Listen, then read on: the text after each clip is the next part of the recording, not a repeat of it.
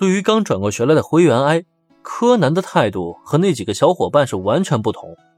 虽然觉得对方很神秘，也很漂亮，时而会露出完全不符合小孩子的神态，这一点是挺让人觉得奇怪的。但毕竟这与他没有多大关系，他也没什么兴趣去跟一个小屁孩多做接触。可刚刚灰原哀的眼神却让柯南觉得很不对劲儿，那家伙究竟是怎么回事儿啊？为什么要那么看自己呢？不把这个原因弄清楚，总觉得让人很不愉快啊。已经离开了帝丹小学的灰原哀并不知道，他虽然有心避开了与柯南的接触，可最终临行前的眼神还是让柯南把他给盯上了。当然了，对于现在的灰原哀而言，就算知道这件事情，他也根本就不会在意。毕竟他马上就要恢复身体了，再也不用去上什么无聊的小学课程了。他呀，终于要迎来自由了。什么？不能恢复身体？我无法接受。随着灰原哀和姐姐宫野明美会合，在公寓和林恩正式碰头，他的心态很快就发生巨大的变化了。没办法，明明恢复身体的方法已经找到了，可林恩却并不打算帮他恢复身体，这心态肯定当场就炸了呀！哎呀，不是啊，你究竟有没有听我说话呀？是，我们现在确实可以通过诅咒的方式帮你恢复身体，可你有没有想过？你现在恢复身体，就是凭空减少了十年的寿命。明明可以多活十年，这种好事别人想求都求不来呢，你还偏偏不要。灰原哀对面的林恩是很无奈的揉起了太阳穴来。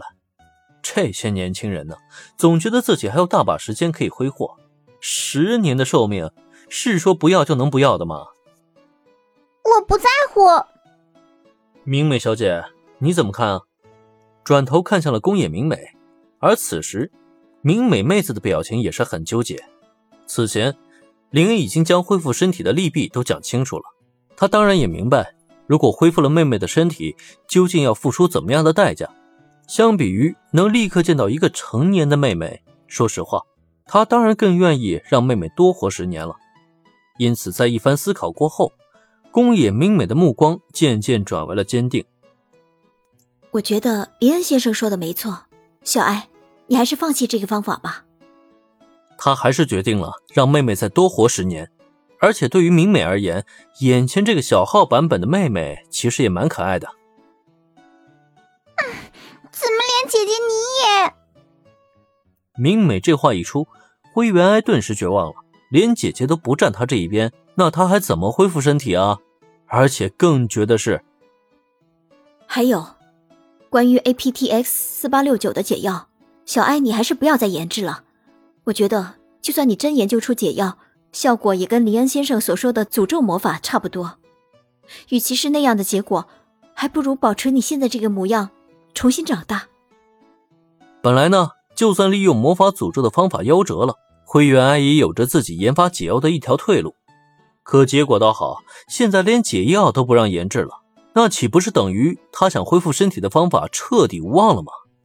什么叫晴天霹雳啊？